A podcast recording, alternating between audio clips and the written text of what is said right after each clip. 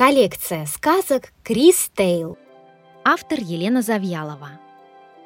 Сказка о том, как ослик потерялся и чуть не встретил динозавра. Жил-был ослик, и звали его Иа. Однажды он захотел пойти в лес собирать грибы и ягоды. Он попросил маму пойти вместе с ним. «Мама!» – позвал Иа. «Пойдем гулять в лес за грибами и ягодами. Сейчас самое время!» «Сынок!» – ответила мама. «Сначала мне нужно приготовить обед, а потом я с удовольствием пойду с тобой в лес. Подожди меня, пожалуйста, и поиграй пока в саду». Но ослик был нетерпеливый. «Если я буду ждать маму, то все ягоды съест медвежонок, и мне ничего не останется», – рассуждал ослик. «Пойду один, а мама меня догонит». Ослик шел по лесу, напевая песенку. По пути он играл в прятки с шустрыми белочками и собирал грибы и ягоды. Он шел все дальше и дальше, забираясь в самую чащу леса. Иа совсем не заметил, как стало смеркаться, и он заблудился. «Ау!» — кричал ослик. «Мама, ты где? Ау!»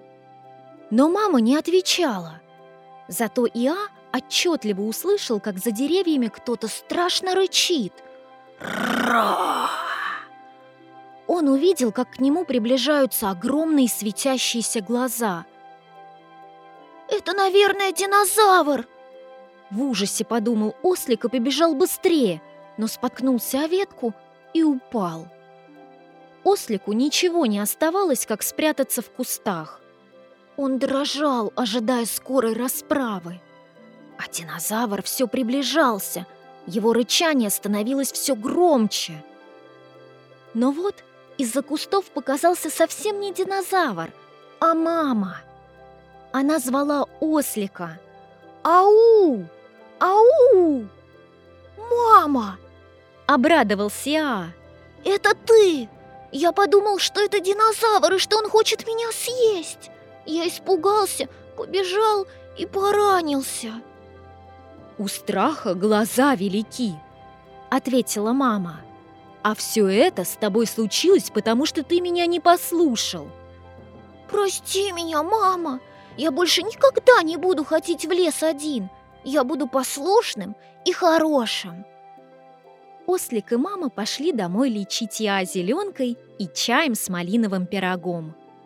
Ослик понял, что быть непослушным не только опасно, но и больно. Хорошо, что мама всегда рядом. Она поможет справиться с любой бедой.